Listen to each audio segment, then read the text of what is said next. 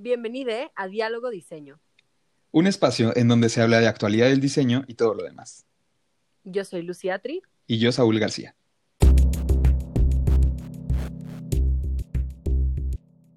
Bienvenido seas a este, nuestra primer, nuestra primer intento, nuestra primera grabación de eh, una serie de podcasts llamados Diálogo Diseño.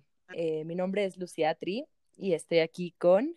Yo soy Saúl García y pues estamos aquí reunidos nomás para hablar de diseño porque se nos antojó un poquito y sabemos que hay gente allá afuera que también quiere escuchar diseño y platicar diseño.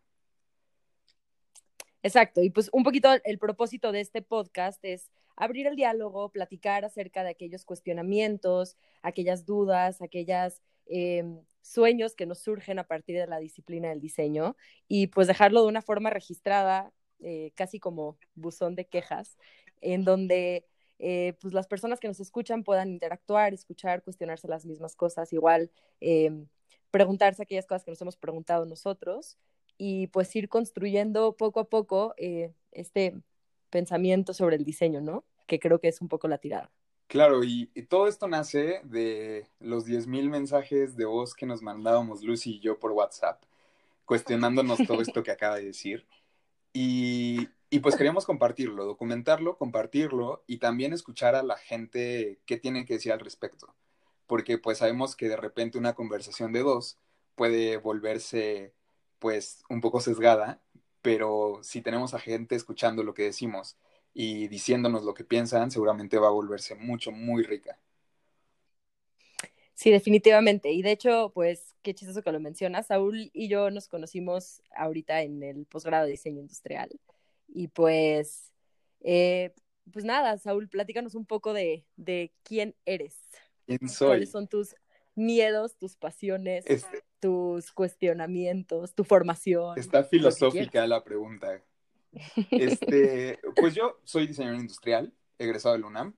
Eh, me he dedicado a la cerámica en mi práctica profesional. Eh, tengo una marca propia, he trabajado para la industria y también he dado clases. Y justo como que salir al mundo y ver todo lo que estaba pasando me hizo cuestionarme mucho de lo que estamos haciendo en el diseño en México. ¿Qué tanto estamos eh, siendo incluyentes en esta época de, la rectitud? y también qué tanto estamos negando lo que somos. Y pues fue por eso justo que busqué hacer un posgrado en diseño industrial y pues volteé a ver un poco al diseño negado de nuestro país y pues es en lo que ando, en, en esta onda del diseño activista y, y, de repente un poquito incendiario, pero casi no. y pues justo en este posgrado de UNAM y en esta época de pandemia y de Zoom, fue que Lucy y yo nos conocimos a través de la pantalla, pero conectamos bastante rápido. ¿Y tú, Lucy? Cuenta. A través de los pixeles. Cuéntanos, cuéntanos de ti. Ay, sí, qué chistoso que además de, de que nos hemos conocido de modo eh, 2D en pantalla, ahora estamos haciendo productos que son propios de la red, ¿no? Totalmente. es como una especie de un café virtual.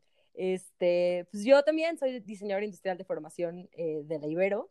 Eh, y pues nada, yo entré al, posgrado también como en este afán de poder definirme un poquitito más en el diseño, como que parece que, que eh, la, la, disciplina del diseño industrial es todo y es nada a la vez, y entonces, eh, pues para mí como que la licenciatura en cierta medida me dejó con más preguntas que respuestas, y entonces por eso es que decidí entrarle al, al posgrado de diseño industrial y pues un poco mi tirada es, es esto de, de, la identidad de resistencia, el diseño y protesta, el diseño activista igual, por eso es que nos llevamos bien, Samuel.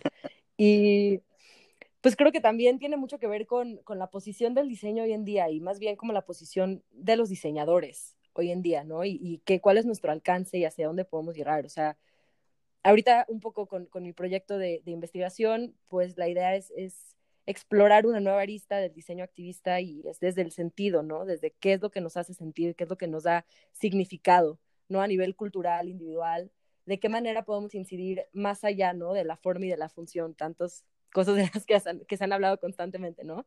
Y pues creo que justo, pues para mí el, el, diseño debería de trascender un poco estas dos categorías ya tan abusadas a lo largo de la historia y debería de buscarse eh, este, pues el rollo del sentido y del significado a partir de, de las cosas que consumimos. Este, no sé, creo que ahora más que nunca es interesante analizar esto justamente por, por el tema de la pandemia y por el tema del encierro y por el tema de, pues, cómo, cómo manifiesto a la persona que soy, ¿no? Y como diseñador, cómo manifiesto el diseñador que soy en estas épocas apocalípticas. Totalmente. No lo sé. No, y, qué tanto trasciende lo que estamos haciendo, ¿no? Creo que em, toda persona quiere dejar un rastro en, en, lo que hace y en lo que es. Y pues justo estos cuestionamientos creo que están más oportunos que nunca. Eh, si seguimos haciendo como hasta ahora hemos estado haciendo, como de la revolución industrial para acá, se ha dado el proceso de manufactura y de diseño, pues no sé qué tanto tiempo más nos queda aquí en el planeta, ¿no? Y pues... Definitivamente. Sí, creo que es necesaria esta conversación, creo que también es necesario, pues si nos escucha gente que está todavía en formación, pues creo que le vamos a poder pasar unos tips eh, interesantes porque es necesario hacer una revolución desde el diseño para el diseño. Uy, eso está bonito. Desde el diseño y para el diseño. Sí, totalmente. Sí, creo que, creo que el diseño justamente, pues ahora como que más que dar una respuesta, propone nuevas formas de formular preguntas. Y eso es lo interesante, ¿no? Que, que ya, ya, ya más adelante iremos hablando como las teorías de complejidad y cuando revisemos a ciertos autores, ¿no? Pero pues a mí me hace mucho sentido que, que el diseño ahora es más que provee de soluciones, provee de nuevos cuestionamientos. Y de los elementos ya están ahí, ¿no? Y cada disciplina puede agarrar esos elementos y, digamos que, amasarlos y deformarlos de tal forma que se puedan procesar, ¿no? Y, un poquito esta forma de la manera en la que pensamos. Pero siento que el diseño lo que hace es agarrar los elementos y decir, pero ¿por qué están compuestos de tal forma, ¿no? Y buscar nuevas formas de cuestionar y nuevas formas de problematizar situaciones para encontrar soluciones diferentes. O a veces ni siquiera, ni siquiera la misión es encontrar la solución, a veces nada más es encontrar un nuevo problema, ¿no? Y eso creo que es bastante rico en la disciplina propia del diseño, no sé. Pues sí, como, como decías hace ratito, que cuando saliste de la carrera tenías más dudas que respuestas, creo que es algo meramente del diseño. Y bueno, claro que se replica en otras eh, disciplinas, pero el diseño es tan amplio y es tan em, junto con, con, el mercado que así como cambian las tendencias, así como cambian los tipos de consumo, el diseño tiene que evolucionar. Y eh, bueno, pero el diseño tampoco puede dejar de ver qué está pasando en la sociedad que está consumiendo, ¿no? Y pues es la respuesta eh, necesaria y la creación de preguntas una y otra vez más extensa, porque pues creo que justo de eso nos estamos dando cuenta, que tenemos que voltear a ver al contexto y no podemos seguir inmersos en la estética y en ser este, cosmetólogos de los productos. Ni en la tecnología tampoco. Ni de la tecnología. Algunos, algunos van a acribillar por eso, pero este, sí, no, y al final, pues es que tiene mucho que ver también con, no sé, creo que, creo que tú y yo compartimos este gusto de, de coleccionar cosas y de tener cosas que nos llaman la atención. Y eso tiene que ver más allá con su uso y con su, y con su forma y su color y su textura, ¿no? Creo que tiene más que ver. Y tú lo trabajas muy bien en tu proyecto, este, ya después hablarás de eso, ¿no? Pero creo que creo que justo tiene que ver con el sentido y el significado que las cosas nos evocan. Y pues no nada más es este rollo de para qué me sirve o de qué manera lo uso, sino qué me está expresando y, qué, y a qué me está invitando, ¿no? Y cuál es la interacción con este objeto. Y esto por hablar meramente de objetos en el diseño, claro que, eh, querido escucha, no pienses que, que nada más vamos a hablar de objetos aquí. no somos tan reduccionistas, pero, pero pues puntualmente ahorita, y creo que justo pues el diseño tiene que trascender esas fronteras un poco más, empujarla hacia otros lados. Y pues no sé, o sea, creo que esta parte del sentido y de realmente, no sé, evocar casi como un símbolo o un signo o algo que, que nos invite a la acción de algo más grande, hijos, eso a mí hasta se me pone la piel chinita. Pues es que eso estás investigando claramente, ¿no? ¿Qué dice el objeto al, al, usarlo y al portarlo? ¿Qué, ¿Qué, estamos diciendo a través de él? Em, Exacto. Y, y, pues sí. Y a ver, Lu, vamos a dejar un poquito esta onda eh, ya como existencialista en la que estamos cayendo. Cuéntame así rápido, eh, no sé, ¿cuál es tu película favorita que, que hable del diseño, que tenga algo de diseño ahí metida? Ay, Saúl, me la pones bien difícil. No sé nada de películas de diseño, absolutamente No, no, no, nada. pero no tienen que ser películas. O sea, por ejemplo, te puedo decir que el video de Thalía de Arrasando tiene un chorro de cosas modernistas eh, ahí metidas, ¿no? O sea, no, no, no, no queremos ponernos académicos y, y pozones. A ver, dime, algo que te recuerde. Mm, pues no sé, una película que me gusta mucho por, por la escenografía y por la foto que tiene. Ay, es una fresada, la verdad. Se llama Midnight in Paris. No sé cómo se llama en español. Medianoche en París. Ah, Medianoche en París. Hijos, me parece sensacional. O sea, me, me enamora la manera en la que está ah, no sé, o sea, el, el, diseño de escenografía, los objetos, ¿no? La manera en la que van evocando diferentes épocas a partir de la escenografía y de, hijos, el uso de luz, me parece sensacional.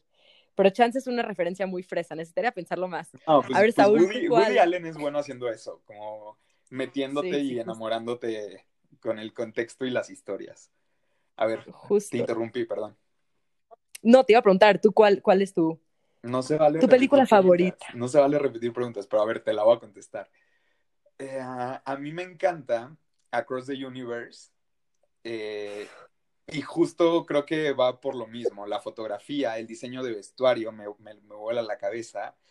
Eh, toda esta reinterpretación iconográfica de las manifestaciones del 60, de, bueno, de los 60 me vuelven loco, me vuelven loco. Entonces, esa es mi película favorita y también es mi película favorita inmersa en el diseño. Uf, ¿cómo te puedo? Qué, qué sincronía, no lo puedo creer. La vi hace como dos días. En serio, es de mis películas favoritas también. No sé cómo no se me ocurrió. Contestaste mejor tú que yo, Saúl, pero a ver, vámonos a la siguiente pregunta. Échame una pregunta. Este, ¿cuál es? em, ¿Cuál es tu. Esta está buena. ¿Cuál es tu libro favorito? No se vale contestar el principio. Mi libro favorito. A ver, no. mm, No, no, no quiero sonar básico, pero Rayuela. He soñado con encontrar en el, en, en el puente de París a alguien sin buscarlo así toda mi vida. y voltear así nada más la carita. Exacto. Y ahí estaba. parado. No, pues No, sí, es un librazo. Así. Es un librazo. Yo estoy, o sea, qué chistoso porque también, creo que no sé si lo habíamos platicado antes, pero también es de mis libros favoritos. Este, no sé, Cortázar es un súper buen autor, me encanta. Y me encanta la idea de que, eh, lo que más me gustó del libro de Rayuela fue el tema de que es como, que lo puedes leer de muchas formas. Autogestivo. No, autogestivo, del autogestivo. Sí, Y pues tiene este rollo como de, de que tú te puedes crear la propia historia que quieras a partir de, o sea, las palabras ya están ahí, ¿no? Y tú diseñas la historia y eso me, me encanta. sí, sí, sí, sí. Ahí Cortázar nos hace un súper favor en dejar que nuestra creatividad vuele. Y, y o sea, por lo menos chance de leer dos veces de diferente manera el libro tienes. Ya si te pones tú a saltarte entre capítulos como quieras, pues infinidad, ¿no? Pero sí, es buenísimo. Este, Ay, sí. A ver, ahí te hago una pregunta y me vas a odiar. Dime cinco sillas de diseñadores que se tengan a la mente. Esto es, o sea, me estás exponiendo. No, a ver, es que quiero, Soy- quiero hablar de un punto. Eh, sí, o sea, entiendo, no te puedo ni siquiera mencionar una. Ese, ese creo que es suficiente punto. Pero sí puedo mencionar una de mis sillas favoritas, que no es una silla de diseñador de renombre, o no lo sé. Es la silla de aluminio de Corona. Ok, muy, muy buena respuesta. ¿Por qué? ¿Por qué es tu favorita? Ay, no sé, tengo recuerdos muy particulares de esa silla, de, de verla, eh, no sé, en, en- las playas de Acapulco y toda carcomida ya por la humedad y, la- y algunas estaban pintadas, pero la pintura como que se empieza, ya sabes, a como descarapelar y tiene como este rollo de, de una silla tremendamente incómoda. Bueno, para mí, tienes que visualizarme a mí, a mis escasos cinco años, con mis piecitos colgando de la silla y, y obviamente pues, la parte donde te sientas, el asiento, pues cero ergonómico a mis medidas, porque era una niña de cinco años, Claro. pero me encantaba, me encantaba esa silla y me encantaba comer taquitos de pescado en, en, en la playa. Entonces, para mí esa silla es como top uno silla mexicana. Ok, ok. No, bueno, habría que checar si es mexicana, ¿eh? No sé si sea mexicana. Este, Cierto. decía mexicana el equipal, o sea, yo, yo diría equipal, que es como de los pocos muebles prehispánicos que conocemos y que ahorita pues ya tiene un chorro de reinterpretaciones, pero el, el equipal este, original sigue intacto, ¿no? Fíjate que no, no conocía eso del equipal. Saúl me está enseñando mucho en este podcast. ah, claro, claro que sí la conozco. Sí, obviamente. O sea, no la conocía de nombre. ¿Cómo? Esta silla es poca más. Sí, es claro. muy buena silla. Y bueno, a lo que iba con, con esto de los- lo- las cinco sillas de diseñador, porque así como te expuse a ti, me voy a exponer a mí. Yo tampoco te puedo mencionar cinco, pero quería dejar claro el punto de que el diseño hegemónico y la buena forma y la Bauhaus y toda esta escuela de diseño que nos meten en, en nuestros eh, planes de estudio, pues de repente puede ser un poco irrelevante al llegar a, pues a la vida real, ¿no?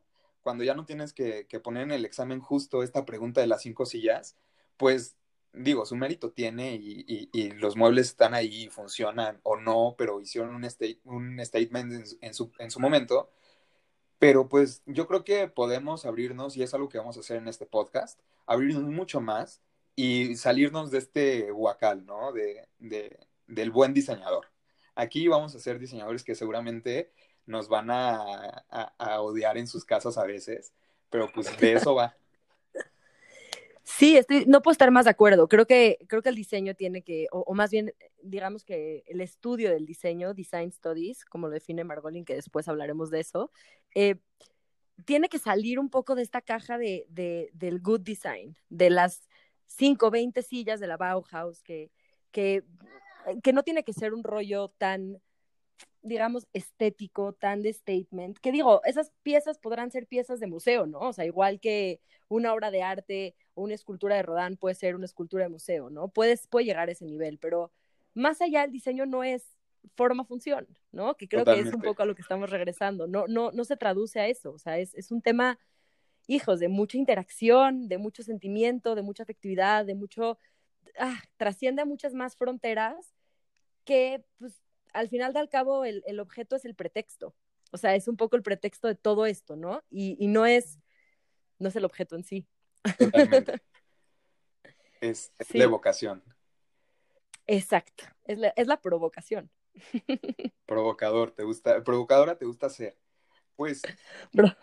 Lucy, eh, tenemos un minutito para, para terminar el piloto de nuestro podcast. Y pues no sé, ¿qué te gustaría invitar a la gente que nos está escuchando? Pues, hijos, en primera instancia lo que me gustaría compartir es que eh, la creatividad que, que tanto nos hemos apropiado los diseñadores diciendo como esto es mío, la creatividad es lo que a mí me define, pues es el acto de pensar y creo que todos tenemos esa posibilidad y que entonces en ese sentido todos somos diseñadores. Y, y no, y no, no es la, disciplina jerárquica, ultra este, específica y limitada del diseño lo que hace al diseño increíblemente interesante. Es un tema de, del compartir y de dialogar y creo que pues, es un poco la tirada de este podcast, invitar a, la, a los escuchas a involucrarse en el diseño desde su propia trinchera y si tienen alguna especie de cuestionamiento, pues este es el buzón. Ok, va, ¿Tú, me late, Saúl? me late. Yo, em, pues, me gustaría decir que de repente, como diseñadores, y ya lo dijiste, nos creemos súper poderosos, ¿no? O sea, sí nos, ah, sí nos hemos comprado mucho la historia de que con el diseño podemos cambiar el mundo, pero a mí lo que me gusta pensar es que más bien el diseño cambia al humano y a la historia de la humanidad, porque el mundo sigue ahí y sigue habiendo pulpos desde hace millones y millones de años y sigue habiendo eh, cocodrilos intactos en su anatomía y sigue todo, pero nosotros nos creemos así completamente la historia y el cuento de que nosotros somos los que vamos a cambiar las cosas y en realidad solo nos hacemos más cómoda la vida. Entonces, creo que eh, también estaría bueno que como diseñadores empezamos, empezáramos a salir de creer que solo diseñamos para nosotros y creer que solo el humano es, es quien, quien merece el diseño, porque el, diseño va parejo para todos, ¿no? Debería ser mucho más eh, general. Y, pues ya me gustaría dejar eso como ahí en, con un alfilercito para que en nuestro siguiente capítulo podamos eh, discutirlo más, más, más a gusto y más ampliamente. Me parece sensacional, qué bonita reflexión, Saúl. Muy ecocéntrica. No, y con eso también le mando un saludo a, Armando Custinera. Sí, totalmente, totalmente. Este, pues bueno, este es el primer capítulo. Muchísimas gracias a aquellos que se quedaron hasta ahorita a escuchar. Y este, pues en el siguiente capítulo estaremos abordando la macro pregunta, ¿qué es diseño? Entonces, este, pues nada, esperen atentos. Sí, y pues lo mismo, muchas gracias por estar acá, en serio, gracias por estos 20 minutos. Este, y si tienen alguna duda, no duden en contactarnos y seguramente podremos incluir las dudas o las preguntas y trataremos de contestarla desde nuestro amateurismo, ¿eh? porque no, aquí no hay expertos en nada. Entonces, este, trataremos de, de contestarla o buscar la respuesta. Y pues nada, muchas gracias.